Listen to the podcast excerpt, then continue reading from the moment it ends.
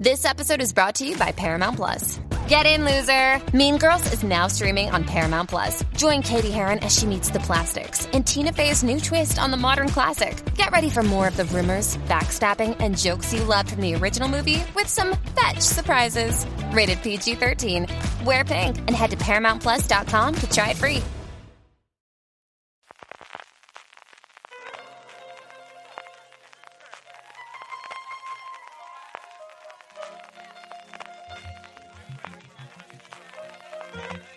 Estás escuchando Fuera de Series con CJ Navas. Bienvenidos a Review, el programa de Fuera de Series donde analizamos, comentamos y debatimos sobre nuestras series favoritas. Hoy toca hablar de la primera temporada de Entrevista con el Vampiro, la serie de MC Plus que adapta la popular novela de Anne Rice, la trilogía realmente, creada por Rolling Jones y protagonizada por Jacob Anderson, Sam Reid, Eric Bogosian, Bailey Bass y Asad Zaman y que ya está renovada por una segunda temporada. Yo soy CJ Navas y para hablar con Entrevista con el Vampiro, pues tengo el placer, el honor y un montón de cosas más de que me acompañe José Luis Hurtado. José Luis, ¿cómo estamos? Buenos días, Carlos. Pues muy bien. Pasando más frío que tú, seguro. no te creas que aquí tenemos también la ola de frío. Yo creo que es, hombre, no llegamos a las imágenes que he visto yo de nieve, que es un Alicante, creo que he pasado dos veces en la vida, pero aquí es fresquito hace, ¿eh? de verdad que es fresquito hace. Eh, bueno, pero no, no tanto. Eh, bueno, el pasado fin de semana nos permitió estar ahí tomando unas cervezas en Luceros, o sea que nada que ver con, con lo de aquí. ¿eh? No, desde luego que no. José Luis Hurtado, yo creo que lo conoceréis absolutamente todos, pero yo quiero que empecemos de todas formas, José Luis, hablando de tu nueva etapa en Over the Top, que me tiene absolutamente fascinado, tanto con el podcast como sobre todo con la newsletter. Porque quiero decir otra cosa, es lo que leo todos los viernes conforme la publicas. Eh, bueno, pues claro, la gente igual me conoce más por los podcasts, por esto con Yo no pasaba, Factoría Netflix, Serial Me, ¿no? Pero en realidad yo, y yo creo que tú lo sabes además mejor que nadie, porque fuiste uno de los primeros lectores de cine en serie, ¿Mm? que fue una web que, que, yo desarrollé por allá por 2011, ¿eh? entonces ya, ya estabas tú con fuera de series. Y a mí lo que me gusta es escribir, ¿no? A mí es lo que mejor se me da y, es como empecé en, en esto. Y Over the Top es un poco recuperar ese placer por la escritura, por hablar de las series en texto eh, lo que pasa es que, bueno, mm, Substack permite también tener un pequeño podcast asociado y eso es lo que hay, ¿no? Ahora mismo una newsletter en overthetop.es y un pequeño podcast eh, sin periodicidad, que son, yo lo llamo notas de audio asociadas a la newsletter, que bueno, pues está ahí en, Apple Podcast también y en, y en Evox, eh, pero bueno, lo, lo principal es la newsletter, desde luego es lo que me motiva y lo que más me gusta hacer. Suscripción absolutamente imprescindible. Si no lo estáis, si no estáis ya suscritos a la newsletter de José Luis, tenéis que hacerlo sí o sí. Os pondré el enlace en las notas del programa para que vayáis inmediatamente y os pondré además el enlace de la última que has publicado conforme estamos grabando esto, en el que hablando de varios temas, entre ellos hablas de esta entrevista con el vampiro y yo creo que ya podemos entrar en tema porque los dos somos muy fan de esta temporada y yo creo que eso lo podemos decir abiertamente desde el principio mm, y ya dejamos las cosas claras antes de que vayamos después con la parte con él. Sí, además que, que es una serie de la que se ha hablado muy poco, ¿no? El otro día cuando, cuando charlábamos eh, decíamos, bueno, es que eh, yo me encontraba en la misma tesitura, ¿no? Me gustaría hablar sobre entrevista con el vampiro, pero me doy cuenta que soy el único que la ha visto de, de, un poco de los colegas, ¿no? Eh, es verdad que está en una plataforma que es, que es un canal, más que una plataforma muy minoritaria como es AMC Plus, pero bueno, yo creo que los que seguimos un poco las críticas norteamericanas, pues ya veníamos prevenidos de que era una gran adaptación y había sido una de las series del año pasado. Sí, yo creo que eso es lo que podemos contar después, ¿no? Yo creo el proceso de adaptación que ha hecho el equipo de guionistas, que al final siempre ponemos al showrunner, pero es mucha más gente la que tiene detrás, pero creo que George Rolling Jones, y luego hablamos un poquito de la trayectoria de él, eh, a mí me ha parecido realmente impresionante y luego lo comentaremos con tranquilidad en la parte con spoilers, que sabéis que irá siempre eh, una vez que pongamos el tráiler. José Luis, yo quería remontarme al pasado. ¿A cuándo fue la primera vez que nosotros nos acercamos a entrevista con el vampiro? Si fue con la película, si fue con las novelas de Anne Rice, o de dónde nos viene, si ese seguimiento que tenemos de toda esta franquicia a día de hoy, desde luego, que compró MC Plus junto con el resto de los derechos de las novelas de Anne Rice. Bueno, pues como tú sabes, yo soy un hombre de cine, básicamente, y entonces mi acercamiento a Anne Rice es a través de la adaptación de, de 1994, ¿no? Que mm, creo que aquí se estrenó, no del 95, ¿no? Entonces, eh, había unos meses de retraso siempre. Eh, y a mí es una película que me fascinó en su momento, ¿no? Lo que pasa es que me dejó un poquito como... Em, no sé, eh, al final era un vehículo de lucimiento de Tom Cruise, que luego hablaremos un poco más extendidamente de ella, pero a mí ese universo, esa profundidad con la que trataba de analizar el mundo vampírico y que se reflejaba muy bien la adaptación de Neil Jordan, yo creo que me cautivó en, ya en ese momento.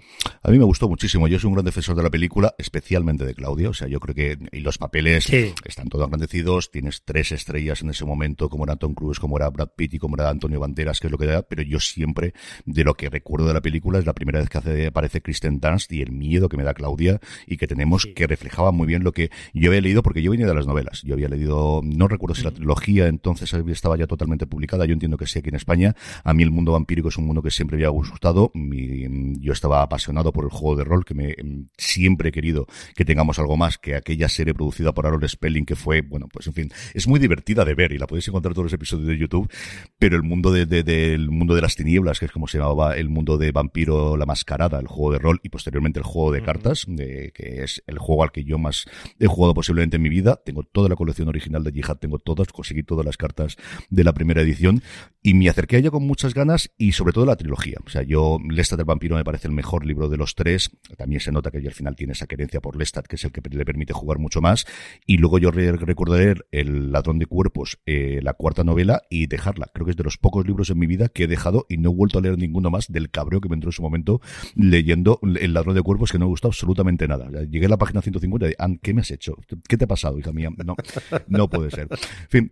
Vamos con la adaptación. Han pasado muchos años, como decía José Luis, de la adaptación a película. Han pasado muchos años desde que se publicó la trilogía original y AMC, que se ha quedado de repente sin su gran estrella que desde luego era Better Call Saul después de Breaking Bad, a la que se le acaba la serie madre, que es la que ha pagado las facturas durante 14 o 15 años en la franquicia de eh, The Walking Dead, tiene los spin-offs, pero ni de lejos es el fenómeno que es, se encuentra en un mundo del streaming al que llega tarde y está en esa clase intermedia de somos muy grandes para ser pequeños, pero muy pequeños para ser grandes, y decide que una de las compras que va a hacer, que va a tirar por franquicias, es toda la eh, producción que ha hecho Anne Rice, que ya desde hace un tiempo, especialmente su hijo, que es el que estaba tomando el legado de, la madre y estaba, bueno, pues llevando de alguna forma las finanzas de la familia, decía que quería dejarse de películas, que lo que quería hacer eran series, que eso era el futuro y que eso es lo que permitía adaptar la obra de su madre.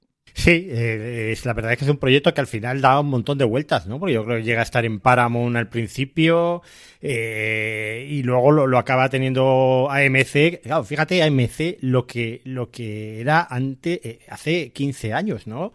Con Mad Men, con Breaking Bad, The Walking Dead. es que prácticamente hubo una temporada que en cuanto a cadena de cable bueno, y era un cable básico AMC, no era Showtime ni era HBO eh, acaparó los premios. Y después, eh, bueno, se ha quedado ahí con esos spin-offs de The Walking Dead. Es una serie que tiene muchísimos seguidores, pero no, eh, el gran público ya eh, no, no, no, no ha reconocido a AMC como ese, esa, esa, ese sello de calidad, ¿no? Que durante muchos años nosotros disfrutamos. Y este era el intento, yo creo, de colocarse de nuevo ahí en primera, en primera línea. Eh, lo que pasa es que, claro, eh, yo, yo sigo pensando que no tener una plataforma propia eh, elimina un poco el valor de marca, ¿no? Los canales al final quedan muy difuminados dentro de la propia plataforma donde se encuentran. Y creo que es lo que le ha pasado en entrevista con el vampiro, ¿no? Al final la gente yo creo que es muy reacia a lo de hacer un, un, desembolso adicional y pagar un canal, aunque sea durante, durante un mes. Eh, ¿Ha conseguido el efecto? Pues eh, a medias, yo creo, ¿no? Sí, yo creo que al final en España es que ABC es un grupo monstruoso de canales de pago, tiene desde Canal Conicina a Canal Historia, tiene como veintitantos o treinta. Eh, es toda aquella tele de ONO, ¿te acuerdas? Sí, sí, sí. Aquello, la absorbió. Lo que era Chelo, Chelo Media o Chelo... No, efectivamente. Chelo Canal, creo que recuerdo eso. Echero Canal, efectivamente, eso era. Y, pero bueno, claro, esto, esto se ha quedado un poco como, como pasado, ¿no? De, de, moda. Son estos, eh, este, estos canales básicos que ahora están integrados en los paquetes eh, convergentes, que en realidad lo único que sirven es para que, bueno, que voy a ser un poco crítico, sirven un poco para tardar más en hacer zapping, ¿no? En hacer la, la rueda entera, ¿no? Cuando tienes un paquete de estos Pero AMC, luego, como, como canal también de, de televisión de, de, cable, ¿no? En España, bueno, pues está ahí al nivel de TNT, quizás un poco por debajo, ¿no? De, de XN. Entonces, el, el, AMC Plus este que, que el año pasado sacaron, pues llega tarde, llega muy por debajo igual de Lionsgate, aunque tiene más visos de perdurar ¿no? que Lionsgate, que ya está en retirada, eh, pero, pero no deja de ser una cosa como muy secundaria, ¿no? La, la gente no, no tiene conciencia, ¿no? Aunque igual ahora que, que, se está cancelando tantas cuentas de Netflix, pues igual se empieza a descubrir, ¿no? A, lo, a la competencia, ¿no? A todos estos que, que, están por ahí detrás, ¿no? Ahí tiene una oportunidad. Yo creo que MC en España siempre tuvo el problema de marca de que sus grandes series las habían vendido y Fox se quedó con The Walking Dead y en su momento Canal Plus tenía Mad Men y tenía Better y tenía Breaking Bad y luego ha tenido Better Call Saul y es que no ha tenido ninguno de los grandes éxitos que no venían de Estados Unidos.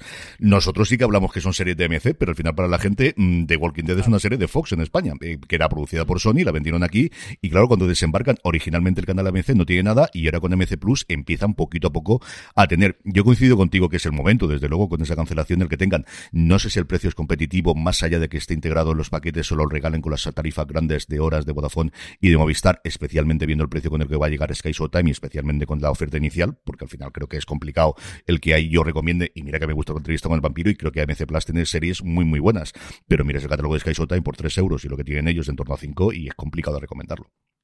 Es, complicado. Yo, de hecho, eh, que, que, he pagado esta suscripción para, para ver la serie y, he estado intentando rentabilizarla, ¿no? Y al final, lo único que he podido sacar un poco en limpio es eh, Dark Winds, que es esta adaptación también de las novelas que han estado George R. R. Martin y Robert Redford detrás, que está bien, ¿eh? es una serie que, que bueno, que, que es entretenida, que está bien, pero tampoco es nada de excepcional, ¿no? Que te, que te pida pagar una suscripción adicional, ¿no? De, de 4 euros al mes. Hablamos un poquito de la serie. La serie, como os decía, está creada por Rolling Jones, que es un tres veces nominado al Emmy, en dos ocasiones como productor ejecutivo por Friday Night Lights y por Wiz, para que veáis toda la, bueno, el, el, espectro, ¿no? De tipo de series que ha hecho. Además, Friday Night Lights fue nominado al guion, nunca ha ganado el Emmy, y ha trabajado en series nuevamente, para que veáis todo el rango que dicen los americanos que tiene este señor, en Bulwark Empire, en, en los estados de Tara, en United States of Taras, en The Exorcist, que es una serie bastante más que digna, que al final yo creo que también pasó sin pena ni gloria, pero está bastante bien, a mí me gustó mucho cuando la vi. Y luego lo último que ha hecho recientemente fue ser el showrunner en la primera temporada de Perry Mason, para que veáis todo lo que ha hecho. Y aquí hace un proceso de adaptación tremendamente profundo y tremendamente acusado, que luego comentaremos con spoilers, José Luis. Sí, fíjate que Rolling Jones es un tío eh, que ha sido finalista del Pulitzer. Eh, es un tío además que está licenciado en arte dramático, en cinematografía, en eh, filología inglesa, o sea que tiene las tres carreras, o sea, es una persona tremendamente preparada para profundizar y yo creo que era la persona más indicada para llevar este proyecto donde realmente la serie de televisión que era lo que se le exigía ¿no? a esta adaptación, profundizara y, y no dejara en los márgenes algunos elementos que, que bueno, que la adaptación del 94 de Neil Jordan sí que dejó por ser un producto precisamente un blockbuster, ¿no? Porque entrevista con el vampiro, la, de, la adaptación cinematográfica era un, blockbuster. Y entonces, eh, bueno, luego hablaremos de decisiones que se han tomado aquí más valientes y en cambio otras que yo creo que han sido un paso para atrás, ¿no? Luego en, Luego en la parte de protagonistas tenemos gente relativamente conocida, fundamentalmente eh, yo creo que Jacob Anderson por el papel que tuvo de gusano en Juego de Tronos, Sam Raid, que es un actor australiano, que era yo creo la parte más complicada de hacer, de quién hace de Lestat después de tener a Tom Cruise en la cabeza, y a mí desde luego es mucho más parecido a lo que yo recuerdo de las novelas, que las leí hace 20 años, que lo que tuvimos en Tom Cruise, algo parecido a lo que ocurre con Richard, ¿no? O sea, Tom Cruise no es Richard el de las novelas, el Richard de las novelas es el que vemos actualmente en la serie de Prime Video. Y luego Bailey Bass como Claudia que era el personaje que yo tenía más curiosidad por ver cómo iban a interpretarlo, le suben la edad, le aumentan la edad, y yo creo que es un gran acierto el que tienen para esa relación que tiene posteriormente, especialmente con Luis y con Lestat. Eh, bueno, eh, aquí la estrella absoluta, desde luego, es San Rey yo creo que es que el que se ha robado la serie, ¿no? El que ha superado a, Tom Cruise, que ya en su época se dijo que había sido la mejor interpretación de Tom Cruise de, su carrera, ¿no? Eh, fue esa etapa en la que Tom Cruise buscaba un poco legitimizarse, eh, después haría White Sat con Kubrick, estaría varios años en el rodaje con, Kubrick, pero venía un poco de hacer eh, esta adaptación que era un papel muy cotizado en Hollywood, ¿no? claro, suplir a, Cruz a ese papel tan icónico en su carrera era muy difícil y, aquí Sam Reid es que es, el protagonista absoluto. O sea, yo, yo en mi artículo lo ponía, es que, es que este Lestat es divertido, es sádico, es eh, tremendamente atractivo y todo a la vez lo, hace posible Sam Reid. Eh, eh, luego, a mí me gusta mucho Bogosian haciendo de Daniel Molloy. ¿Eh? es un secundario que tú le tienes supervisto seguramente en Ley y Orden. Eh, yo le conozco de alguna película de Woody Allen, eh, ha hecho Succession, Succession le hemos visto también, Carlos. Y, me gusta especialmente porque además le da una segunda lectura y una mayor profundidad dejando al, personaje que hizo Christian Slater en la adaptación cinematográfica muy, muy, muy por debajo, ¿no? Y yo el personaje de Claudia ahí es donde disiento un poco, porque claro, eh, subirle a la edad es, era, era una decisión muy complicada porque la Claudia de entrevista con el vampiro no deja de ser eh, esa encarnación de la hija de, de Anne Rice que, perdió con cinco, la niña tenía cinco años y que motiva un poco la escritura de entrevista con el vampiro. Entonces, es verdad que dramáticamente subirle la edad, además eh, Bailey Bass tiene 19 años, o sea, eh, es que se la nota que, está muy por encima, ¿no? Eh, para determinados aspectos de los episodios finales, ¿eso encaja mejor? Sí, pero yo no dejo de, de pensar que pierde un poquito la esencia del personaje original, ¿no? Con esa subida de edad. A mí Bogosian, como dices tú, donde más lo recuerdo yo desde luego es en Succession, lo he visto un millón de cosas más, pero hacia el final, pues eso, en la parte del político de izquierdas con el que Chauvin, con el que Siv eh, originalmente mm. trabaja. Yo cada vez que veo a Bogosian, que es un tío interesantísimo, que ha hecho muchísimo teatro en Nueva York, tiene varias entrevistas, algunas de ellas en el podcast oficial, que luego comentaré que vale mucho la pena que escuchéis. Tengo un problema con él y es que siempre me cuenta, me recuerda a Anthony Bourdain. Es, son dos tipos exactamente iguales, dos tipos de Nueva York, con el pelo cano, extremadamente guapos y bien conservados para la edad que tenían y cuando veo uno me parece que estoy viendo a otro, recuerdo el fallecimiento de Bourdain y siempre me da esa parte. Y coincido contigo que yo creo y yo creo que ya podemos ir hablando, hacemos una valoración global y vamos a la parte con spoilers, pero yo creo que es algo que no esperaba ni de lejos esa adaptación o ese cambio de edad y creo que le aporta muchísimo a la serie el que le subamos a 40 años, que demos por sentado que ya hubo esa entrevista que vimos en la película, que vimos en las novelas y esta es una segunda entrevista que hace 20 años después con Luis. Esa, esa para mí es la clave de esta adaptación, ¿no? El decir, eh, aquello que me contaste fue una milonga, o sea, te quedaste muy en la superficie y ahora que la vida me ha pasado por encima, que estoy hecho un auténtico cromo, que ya no soy ese observador neutral, porque en la primera entrevista con el vampiro el periodista era, era el punto de vista del público, ¿no? Era el observador neutral. Ahora no, ahora es un personaje más detrás del telón, es, es una persona resentida, una persona que trata a su entrevistado con cierta sorna, eh, a veces con bastante desdén, y que toma una parte activa, ¿no? A la hora de, interpretar el relato. Y yo creo que eso le da una capa de profundidad que es absolutamente maravillosa. Vamos, eh, yo creo que ya con la parte con spoilers, que llevamos 17 minutos y si no, no vamos a hacer. Lo que hacemos como siempre es poneros uno de los trailers, no el largo, que son dos minutos y medio, pero AMC Plus tiene varios de 30 segunditos y a la vuelta ya comentamos con José Luis Hurtados con spoilers la primera temporada de Entrevista con el Vampiro. Puedo cambiar esa vida por un poder que ni siquiera puedes imaginar. Deje que el cuento lo seduzca. Vivimos de la sangre de los vivos. ¡No! ¡Acepta lo que eres! ¿Soy un vampiro? Entrevista con el vampiro. Estreno el 12 de enero, solo en AMC Plus.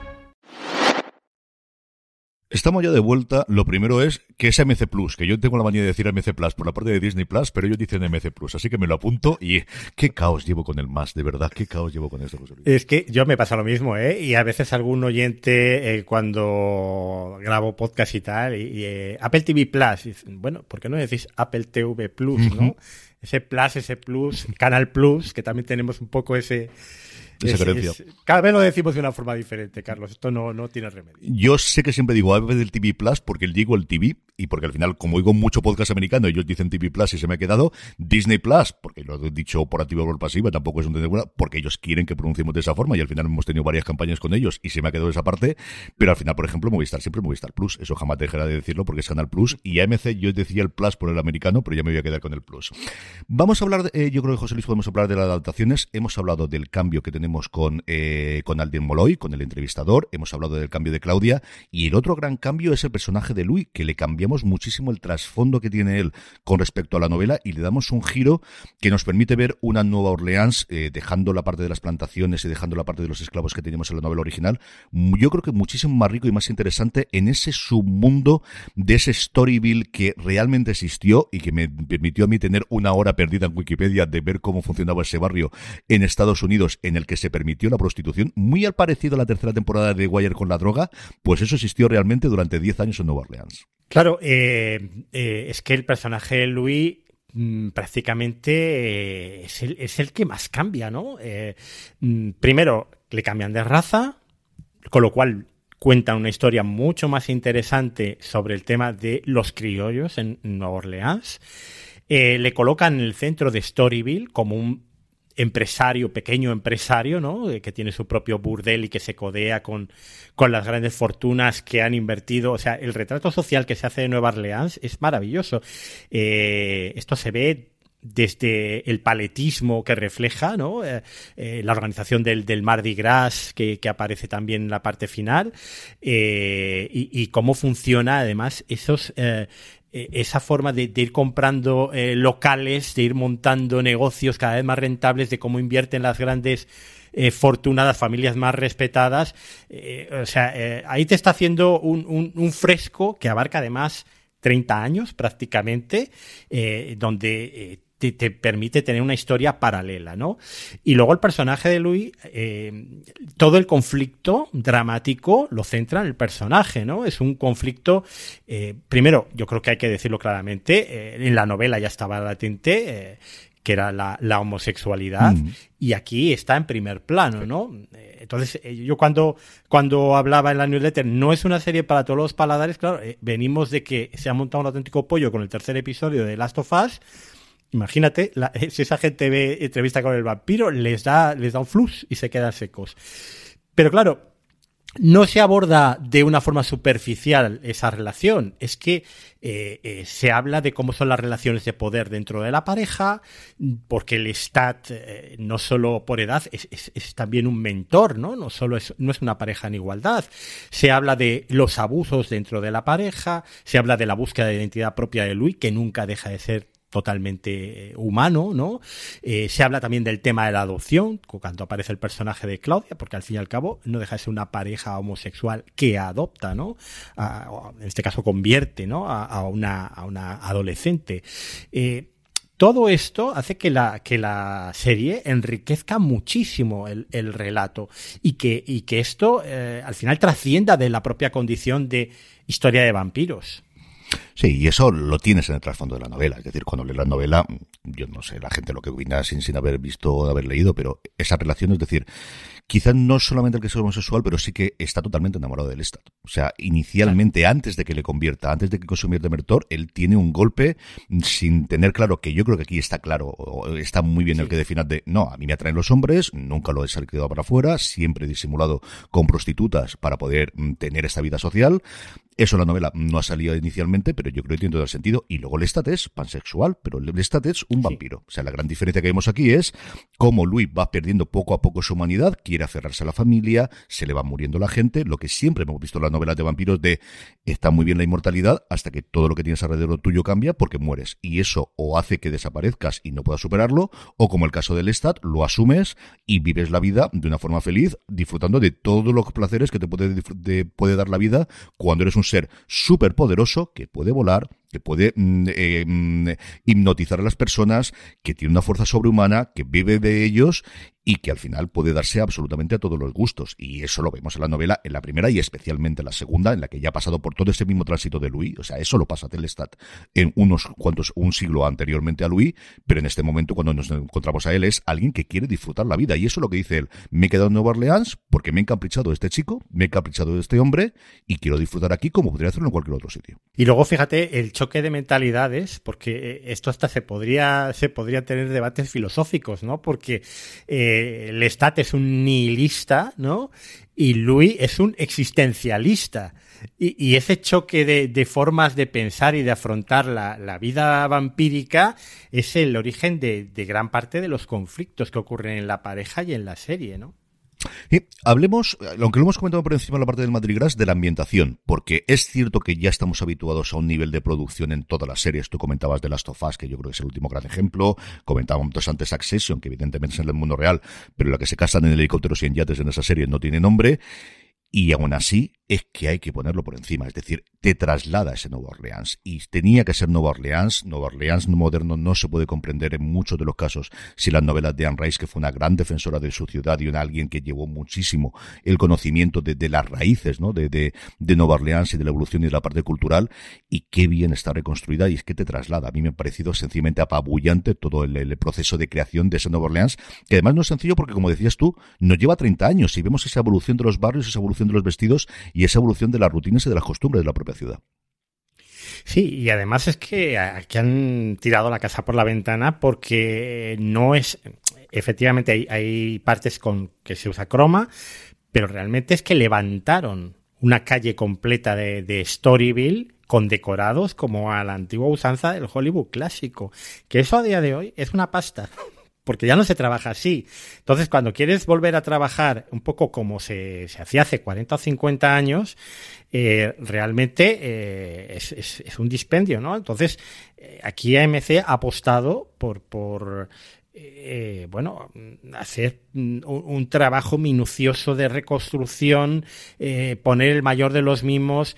Hay, hay un trabajo de vestuario que es, bueno, es, es fascinante, ¿no? Eh, el, uso de las lentillas de colores también, del tamaño de los colmillos eh, en cada tipo de escena. Eh, luego la, parte más gore, ¿no? Que tenemos varias escenas también que dan ese toque, oye, estamos en una serie de vampiros y, que, que, está, mm, bueno, con magistralmente llevada a cabo, ¿no? No canta absolutamente nada y en un momento dado te tienes que, que dar cuenta de que esto es televisión. Porque es que pierdes la noción eh, y, te parece que estás viendo una película de siete horas, ¿no? Una película eh, alargada, ¿no? O por entregas, pero es, cine auténtico, vamos. Eh, tiene todo lo que tiene una gran adaptación y con momentos muy divertidos, porque los momentos del quemar a la gente y es muy macabro, y es lo que queráis, pero yo estaba muerto de risa. Yo creo que tiene el puntito y el tono de cuando tenemos que ser eh, duros y tienes sobre todo yo creo la escena del último episodio del ataque que no sabes, es decir, la gente que ha visto la película la novela sabemos cómo va a acabar eso y sabemos que al final Luis se va a ir con Claudia y Lestat va a quedar mal herido eh, y ellos piensan que muerto pero yo creo que lo resuelven muy bien, pero es que hay otros momentos en los que es una serie muy, muy divertida, especialmente con Lestat, que está pasado de vueltas absolutamente en todo, pero yo me he reído mucho con esta serie, José Luis. Sí, sí, sí, no. Eh, realmente cuando muchas veces van a el, cantante de ópera, ¿no? El, viajante, o sea, cada una de las víctimas que acaba. Eh, eh, realmente hay mucho ahí de tensión tarantinesca, ¿no? De, mm. dices, esto sé cómo va a acabar, pero me tienen igual aquí 15 minutos regodeándose y disfrutando. yo verdaderamente hay dos, dos escenas de la serie que me han enamorado, ¿no? Y que, bueno, obviamente el final, ¿no? Ese, ese Mardi Gras, todo ese último episodio que es maravilloso. Pero luego el, el penúltimo, la partida de ajedrez de Claudia con Lestat. Eso, eso en cuanto a edición, en cuanto a, montaje, es, es, es, bueno, es un, eh, vamos, eh, es una maravilla auténtica, un placer eh, poderlo disfrutar, ¿no? A mí, hablando de estas favoritas, la partida de ajedrez yo me, quedaría con ella, porque yo creo que es el, momento de, es el texto y es el contexto y es el subtexto y es lo que están haciendo y es la metáfora de la partida de ajedrez que están jugando con la vida de Luis, es absolutamente todo tan, tan bien llevado adelante. Y luego a mí, y yo creo que con esto podemos hablar también de algunos personajes secundarios, la conversación última que tiene Luis con su hermana, de decir, mm, hasta aquí hemos llegado, y es el último momento en el que él todavía se quiere aferrar a su humanidad, ya lo ha dado por perdido la relación con su madre, le queda su hermana, y es el último, yo creo que es el momento en el que él decide de, aunque quiera serlo, ya no puedo serlo. Y el único camino que me queda es con mi nueva familia, eterna, vampírica, que tengo todos estos problemas. A mí esa escena en el cementerio me gustó muchísimo. Claro, eh, es que hay, hay personajes muy interesantes, ¿no? Eh, la hermana, obviamente, Claudia, es esa sustituta de la hermana, ¿no? Y además yo creo que te lo cuentan tal cual. Eh, en la partida de ajedrez es donde mm, yo creo que más se nota el acierto de haber subido de edad al, personaje, ¿vale? Es cuando perdonas y dices, vale, venga, me da igual que hayamos perdido estas otras cosas, si el personaje hubiera seguido teniendo cinco años, solo por este momento, donde obviamente tiene que haber un rival a la altura del stat. Y no puede ser una actriz de cinco años o de seis o de siete, ¿no? Eh, pero luego hay otro personaje también muy interesante que yo le, tengo mucho, mucha curiosidad. Bueno, dos personajes femeninos. Uno es esa cantante eh, que es la, la otra, ¿no? que, que, simplemente es, ese, ese, esa aventura, digamos, extraconyugal, entre comillas, del Stat, que le sirve para desahogarse porque él ha sido desplazado del núcleo familiar por Claudia y por Luis, y eso se representa muy bien en el tema de las conversaciones telepáticas, ¿no? Y luego hay que hablar de, ese otro personaje que aparece al final, esa otra vampira, que, que yo cuando la vi digo, esto está hecho para rellenar agujeros de guion. que en un momento dado digas, es que yo no me creo que el Stat, que es tan absolutamente omnipoderoso, ¿no? No se cuesque que estos están urdiendo un plan. Y entonces meten a este personaje y que me parece también pues una forma muy, muy astuta y, muy inteligente de cerrar eh, posibles fugas del guion, ¿no? Entonces son dos personajes ahí que están secundarios y que cumplen un papel fundamental en la trama, ¿no? O sea, todo el mundo está colocado en el sitio donde tiene que colocar, eh, donde tiene que estar y hace su función a la perfección en, en un puzzle que es prácticamente perfecto, ¿no? Como es el guion de esta serie. Yo, hablando de otros dos personajes secundarios que me ha gustado mucho, el último secundario, pero mm, de principal, el primero Paul, que no quiero que se me olvide, porque al final todos los orígenes del mal es el suicidio que tiene su hermano eh, Louis. y, creo que el actor lo hace muy bien y sabemos lo que va a ocurrir si hemos visto las películas o las novelas, y aún así sorprende ese momento en el que se suicida. Ese momento, otra escena que a mí me encantó es la escena del tejado de los dos. Ese momento de este es el último amanecer que voy a ver y salto y cómo eso le afecta profundamente a Louis que se refugia en la esta a partir de ese, de ese fallecimiento, ¿no?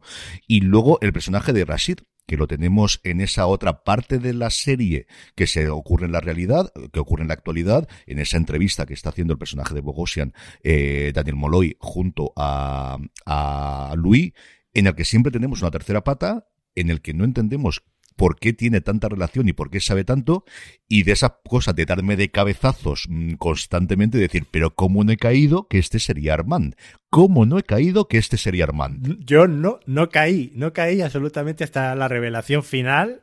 Eh, hombre, hay, hay, hay un momento en el, en el penúltimo episodio que eh, hay ahí con un mini spoiler o mini, adelanto cuando te cuentan el origen de la entrevista de hace 50 años en aquel bar y entonces ahí aparece Rasit, ¿no? Y dices, coño, Rasit es un vampiro, no es un, eh, digamos, familiar de vampiro, ¿no? Los que venimos de ver lo que hacemos en las sombras, ya sabemos mucho sobre el tema de los familiares de los vampiros. Y, y, yo, bueno, tenía asumido que Rasit era el familiar de, de, del vampiro Louis en este caso, ¿no? Eh, pues no, pues resulta que, que claro, es que nos ha confundido también, porque nada que ver con el quinceañero de la novela, nada que ver con el Antonio Banderas de la adaptación cinematográfica, ¿no? Y este va a ser un protagonista de la siguiente temporada, está claro. Sí, yo creo que eso lo podemos comentar ya mismo, en el que esperamos de la segunda temporada y que lo que tenemos. Yo lo que quiero comentar antes es de que el podcast oficial que ha hecho de entrevista con el vampiro en la eh, AMC Plus está muy bien. No llega posiblemente a los niveles que ha hecho Craig Mason en su momento, eh, que está haciendo ahora, por ejemplo, con The Last of Us, que hace junto a Dragman, o que hizo en su momento con Chernobyl, que yo creo fue el que revolucionó y el que permitió que, permitió que obligó a todas las plataformas y cadenas que empezasen a hacer podcast oficial, pero está muy, muy, muy, muy bien. La entrevista con Eric Bogosen que tiene en el primer episodio es mm, sublime, tiene a todos los actores pasando por allí y finalmente al creador de la serie comentando un poquito qué le ha ocurrido o qué piensa eh, mm, eh, que haya evolucionado y cómo fue el proceso de adaptación y especialmente, como os digo, Rolling Jones contando qué podemos esperar de la segunda temporada. La, la presentadora es una tía muy agradable, muy divertida, se ríe muchísimo, tiene una risa tremendamente contagiosa, son programas relativamente cortos de 35 minutos y yo creo que vale mucho la pena que los escuchéis porque siempre tienes esas pinceladas o esos añadidos que solo te puede contar la gente que está en el set de rodaje. Y entrevistan también a la, a la creadora de producción, a la directora de producción, entrevista también a la gente de vestuario. Y yo creo que es este contenido adicional que los fans agradecemos muchísimo que las series hagan, que comparado con el presupuesto de la serie cuesta dos duros, José Luis, y que yo creo que te aporta muchísimas cosas el que tengas este podcast oficial después para los que nos gusta saber las tripas de Hollywood y cómo funciona toda esta vaina. Y sobre todo en series como esta, donde que no están en la conversación, ¿no? Eh, eh, que aquellos que nos ha fascinado en un momento dado, pues eh, bueno, tú y yo nos conocemos desde hace mucho tiempo y, comentamos y, a veces coincidimos, no siempre coincidimos, pero cuando coincidimos tú y yo es porque es una, una serie de televisión que merece la pena. Y el podcast te permite también tener, aunque sea ese contenido extra, ese desarrollo de conversación al acabar un capítulo y dices, bueno, ¿y ahora qué? Yo quiero comentar, quiero saber más, ¿no? Eso me pasaba a mí con Naomi Ekperigin. Esperad, que el apellido es complicadísimo, es Ekperigin. Como se llama la presentadora, digo, no lo puedo comentar con nadie, pero con esta buena mujer sí, que además va a ser de la misma cuerda que yo y va a comentarlo con todo lo que tienen los podcasts oficiales, evidentemente, pero es que cuando la serie te gusta mucho, pues esa parte de, que sea un podcast oficial, yo creo que no lo echas de menos. José Luis, hablemos de qué esperamos de la segunda temporada y las que puedan venir detrás, porque yo creo que aquí tenemos mucho recorrido, no sé cuánto van a avanzar, cuánto van a utilizar la trilogía, lo normal sería esperar tres, pero Lestat es la leche de gordo el libro. Pueden sacar dos temporadas, yo creo que fácilmente. No sé si van a centrarla, porque al final Lestat se centra el segundo libro muchísimo en su, en su papel y es abandonar al resto de los actores, que en una novela lo puedes hacer, pero una adaptación a serie yo no lo tengo tan claro. O sea, si ya ha sido complicado el proceso de adaptación de la primera temporada, yo creo que lo va a ser todavía más en la segunda y la tercera. Bueno, pues yo, aquí está un poco el pero mío de la serie, ¿no? Y es que eh, creo que en la parte central de la serie se repite un poco, se subraya demasiado eh, resulta un poco reiterativo, ¿no? Yo ahí me hubiera gustado que hubieran corrido un poquito más. Claro, luego entiendes que ellos querían llegar a este punto, justo, ¿no? El, intento de asesinato del Estado, que lo cuentan muy bien, además, lo cambian respecto al libro, porque tienen que aportar algo novedoso para los que han leído el libro, para los que vienen de la adaptación del 94, y, y en ese aspecto mm, me parece muy, muy interesante y muy redonda la primera temporada. Claro, ¿qué queda ahora? Ahora tienen que ir a París. Ahora tiene que conocer a Armand. Ahora tiene que venir lo del teatro de Vampires. Eh, tiene que venir el desenlace de Claudia. ¿Esto que lo van a contar en una o en dos temporadas? Pues probablemente pueda ser en la parte central una segunda temporada y luego un cierre en una tercera temporada con las consecuencias de todo lo que ocurre en París. Tres temporadas. El resto, yo me imagino que spin-offs, ¿no? Salvo que Sam Ray de repente empieza a hacer cine como un loco y, haya que volver a hacer un cast, ¿no? Eh, pero bueno, también tendrían que hacerle un nuevo contrato. Eh, a ver qué éxito ha tenido también todo esto, porque Las Brujas de Mayfair, que es la otra mm. línea, digamos, de adaptaciones de AMC, eh, las críticas han sido más bien malas en Estados Unidos. Yo creo que entre neutras tirando a malas, sí, es cierto, y al final se habla mucho de Dario, pero yo creo que también venían del, hype, porque yo no he leído una sola crítica mala sobre Entrevista con el Vampiro. No, no, Entrevista con el Vampiro eh, no ha tenido la repercusión mm, entre la gente, por precisamente la plataforma minoritaria que es, que sí ha tenido entre la crítica, ¿no? Que, mm. al final ha estado ahí con, unas notas rayando el sobresaliente, ¿no? Eh, todo el mundo hablando maravillas de esta, esta adaptación. Sí, yo mm, es cierto que lo leí hace muchísimo, pero yo tenía bastante claro que iban a acabar la primera temporada donde la acaban, o sea, porque además es el sitio natural, ¿no? De tenemos todos los decorados en Nueva Orleans, ahora necesitamos viajar a otros lugares y podemos construirlo para la segunda. Y yo creo recordar que era una la mitad o un poquito menos de la mitad. Yo creo que era el 40% o el 33% de la, de la novela lo que han adaptado a día de hoy. Coincido contigo que yo pensaría que son tres temporadas lo que hacen originalmente y luego te irías al Lestat. Y nuevamente ahí es que Sam Raimi realmente haga, porque yo no veo un recasting, que creo que si les funciona lo harán. La que no tengo tan claro es que adapten es La Reina de los Condenados, porque yo creo que se meten otros fregados allí. La película que hicieron en su momento, que fue a prisa y corriendo porque se acababan los derechos, fue ahí, y yo no tengo tan claro que adapten La Reina de los Condenados o que vayan algunas. Es decir, luego tienes la novela de Armand, de la que yo he leído hablar muy bien, y que a lo mejor ahora me animo a verla después del cabreo que tuve, como os decía al principio, con El Ladrón de Cuerpos, y retomo las novelas de, de Anne Rice, pero sí que tienes aquí para hacer una franquicia y un universo, porque escribió esta buena mujer bastantes novelas en este mundo. Bueno, tú, tú sabes mejor que nadie cómo está ahora el tema de, de la producción en, en, en, cuanto a series, en cuanto a televisión. Las, las plataformas, las productoras solo quieren marcas reconocidas, solo quieren productos que deriven. Me temo que vamos a tener para, para, para ti muy bien, Universo Tolkien va a ser eterna, pero vamos a tener spin-offs del Señor de los Anillos hasta la arcada. Eh, y claro, eh, La Reina de los Condenados es que fue un relativo fracaso, ¿vale? Eh, no es eh, Entrevista con el Vampiro, que fue una de las películas más taquilleras de su año, que todo el mundo tiene un buen recuerdo y que eso es un efecto llamada para atraer espectadores y suscriptores nuevos, que es, aquí es de lo que se trata, ¿no? De atraer suscriptores nuevos a, a la serie, ¿no? Eh, entonces yo creo que la única forma de continuar, si las brujas de Mayfair no ha tirado como, como se pensaban que iba a tirar, eh, por, por hacerle un contrato, en este caso a Sunraid, para, para poder seguir por la vía del Stat, ¿no? Una vez que, que ha sido un éxito absoluto su interpretación y que ha habido una repercusión.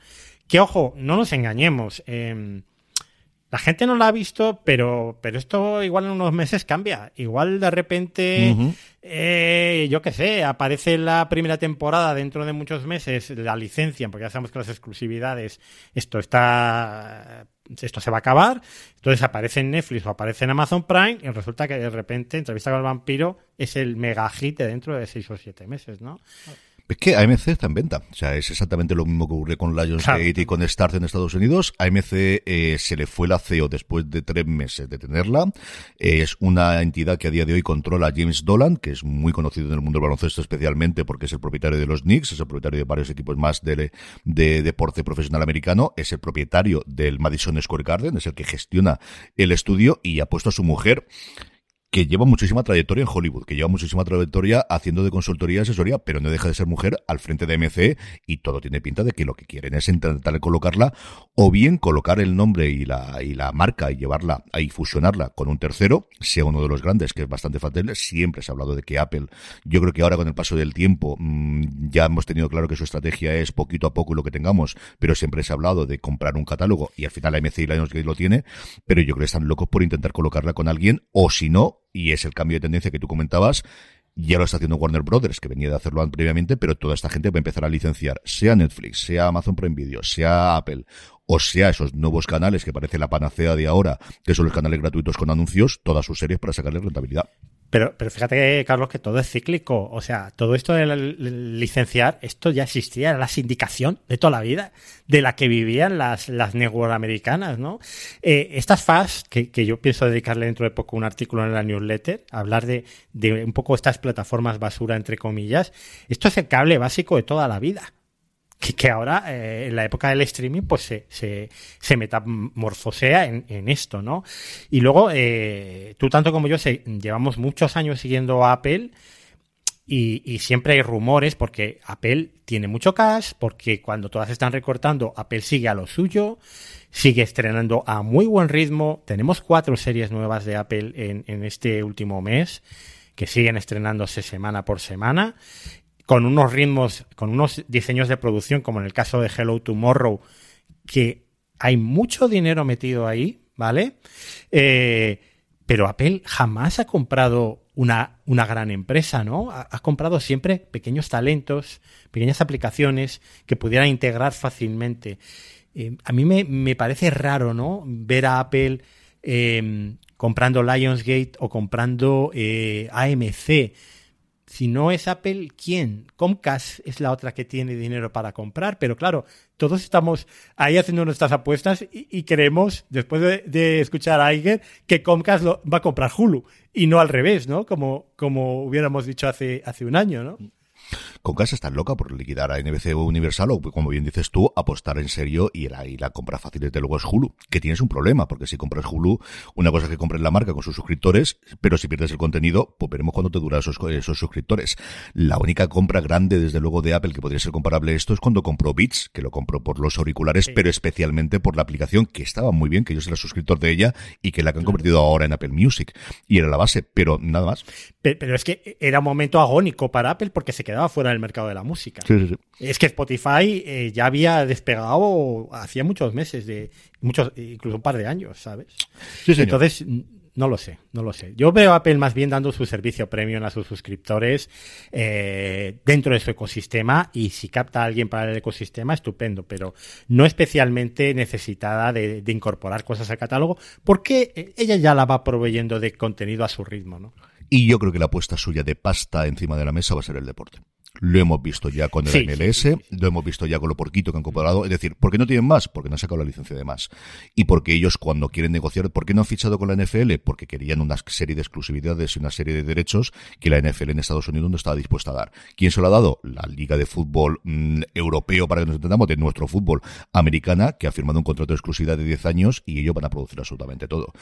Y ahora que hay un follón de tres pares de narices, que a ver si puedo escribir yo y saco un rato sobre ello, con los canales eh, de locales americanos que han entrado en quiebra, que tienen los derechos de deporte, le deben a día de hoy dos mil millones de dólares a distintos equipos deportivos americanos y no está nada claro que lo vayan a pagar, porque tienen nueve mil millones de deuda y han, no han podido pagar la primera, eh, los intereses de esa deuda de este trimestre, tienen ahora 30 días de gracias y es que controlan los derechos de 37 deportes distintos, de 37 equipos distintos entre la NBA, la Liga de Béisbol y la Liga de Hockey. Y tiene un follón bastante gordo el que yo creo que las ligas sí pueden recuperar eso y ahí yo creo que sí que puede entrar un Amazon o un Apple diciendo la NBA, es decir, solo de compro todos los derechos, déjalos de rollos. Nosotros somos los que hay aquí. Claro, es que el, la siguiente gran batalla en, estas guerras del streaming que, llevamos un poco haciendo la crónica, tanto tú como yo, como un montón de gente, es los derechos de retransmisión deportivos. Pero ojo, estamos hablando de derechos de retransmisión deportivos globales, como los que ha comprado Apple, para todo el mundo, o por lo menos para una porción de países muy, muy amplia. Que este es el problema que tenemos, por ejemplo, en el fútbol nacional, ¿no? Que seguimos atados a paquetes convergentes porque nadie paga lo que se pide, pero en realidad el futuro eh, eh, es ese otro. Y Google está invirtiendo también, comprando el Sunday Ticket de la NFL y, Microsoft se va a meter también. Entonces, eh, realmente ahí está el caballo de batalla de, de las guerras del streaming, en comprar esos derechos. ¿Ve lo que pasa cuando José Luis y yo nos ponemos con un micrófono delante o con un café delante? Que vamos hablando de todo, no solamente de entrevista con el vampiro. José Luis, que ha sido un verdadero placer. Overdetop.es, ahí tenéis la newsletter y el podcast semanal de la newsletter semanal y el podcast ocasional, como él bien dice, José Luis Hurtado. Suscripción absolutamente necesaria, gratuita, tenéis que estar ahí sí o sí. Tenemos que repetir esto, querido, esto no puede ser. Pues cada dos o tres meses, nada, elegimos serie y... Además es que no creas que, hay mucha gente con la que yo puedo hablar de industria audiovisual por ahí, ¿eh? Por eso es lo que nos paga y cuando nos juntamos como el otro día nos dan las uvas, porque es que no se nos acaban los temas nunca y al final pues, pues es lo que tiene. José Luis Hurtado, que ha sido un verdadero placer hablar contigo de entrevista con el vampiro y de un montón de cosas más que nos ha encantado los dos la primera temporada, que tenemos muchas ganas de ver la segunda. A todos vosotros, José Luis, un abrazo muy muy fuerte y hasta el próximo programa que coincidamos, que tiene que ser pronto, que esto no puede ser. Será pronto, o en tu casa o en la mía, como diría Bertino Osborne, pero... Toca en la tuya. Yo creo que esto tenemos que hacer como cuando nos invitamos a comer. Toca uno y ahora tengo que ir yo a ti y luego vamos cambiando. Yo creo que eso podríamos hacerlo y así no cansamos. Oye, yo lo tengo muy claro. Succession. Que, que, además nos ha pillado de sorpresa porque es el final de la serie. Sí, señor. Ahí lo eh, anunciaba el pues bueno del creador este pasado viernes, una entrevista que, por cierto, la entrevista que tiene en New Yorker vale la pena. Más allá del titular de la cuarta temporada, yo lo saco en la newsletter de hoy cuando estamos grabando del sábado de las recomendaciones mías de la semana, vale mucho la pena que leáis el, todo el proceso, lo agónico que ha sido para él decidir la cuarta temporada. No lo tenía decidido hasta que había empezado a rodar habían empezado a rodar y ellos todavía no tenían decidido que iba a ser el cierre de la serie. El decidir si lo anunciaban antes de la serie, justo cuando se estrenaban, cuando lo iba a hacer, y el decidir que iba a hacerlo con esta entrevista a alguien que ya había visto la serie que tiene mucha relación con él, y luego el último párrafo en el que él abiertamente, y ese párrafo no lo cuela si él no quiere, y ese párrafo no lo hace, dice que yo no, que no descarta el revisitar este mundo con personajes secundarios o con otras cosas en el futuro. Cosa que yo creo que HBO sí o sí quiere, porque al final, por Dios, dame spin-offs. ¿Sabes lo que pasa? Que esto que antes estaba muy denostado, eh, Better Call Saul, ahí ha sido eh, la puerta, eh, el, el, punto de apertura para que los demás digan, se puede hacer spin-offs de personajes secundarios y seguir al mismo nivel que la serie madre. Yo creo que es un acierto cerrar Succession ahora, pues nos va a dejar un, un buenísimo sabor de boca. Si tú y yo ya estábamos emocionados con ver la cuarta temporada de Succession, que es la serie imprescindible del año, como digo yo siempre, esta es la serie que hay que ver, ¿no? eh, pues ahora sabiendo que es el final, así que bueno, pues ahí queda emplazado. Un, un over the show cuando termine esa accesión, eh, pues ahí en, en, en, en, over the top. Ahí estás invitado ya, queda, queda agendado. Lo dicho, José Luis. Eh, un abrazo muy fuerte y hasta el próximo programa. Y a todos vosotros, querida audiencia, gracias por escucharnos. Mucho más contenido, como siempre, en fueradeseries.com. Hasta el próximo programa. Recordad, tened muchísimo cuidado. Hasta luego.